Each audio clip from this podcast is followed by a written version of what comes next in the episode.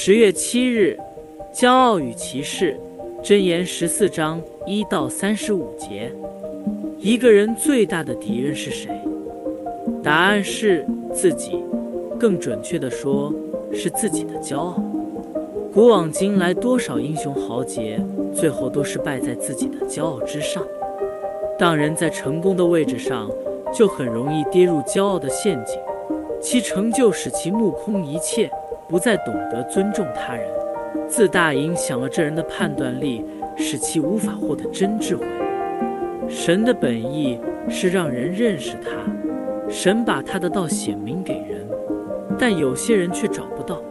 这些人被称为谢曼人，他们故作聪明，喜欢嘲讽，表面上喜欢追求智慧，实际上却是傲慢轻率，喜欢做无谓的争辩。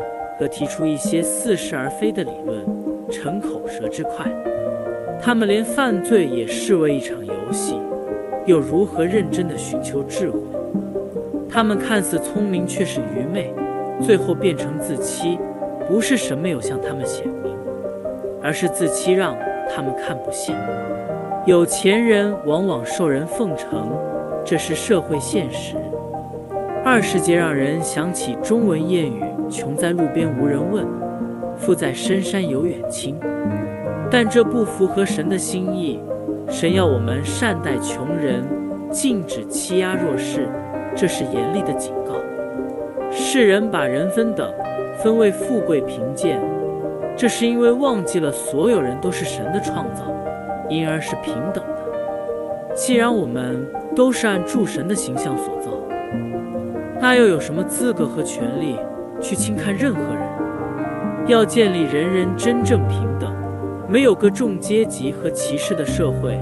基础是要生活在其中的人都认识到，所有人是神所造的，且在神眼中都是宝贵的。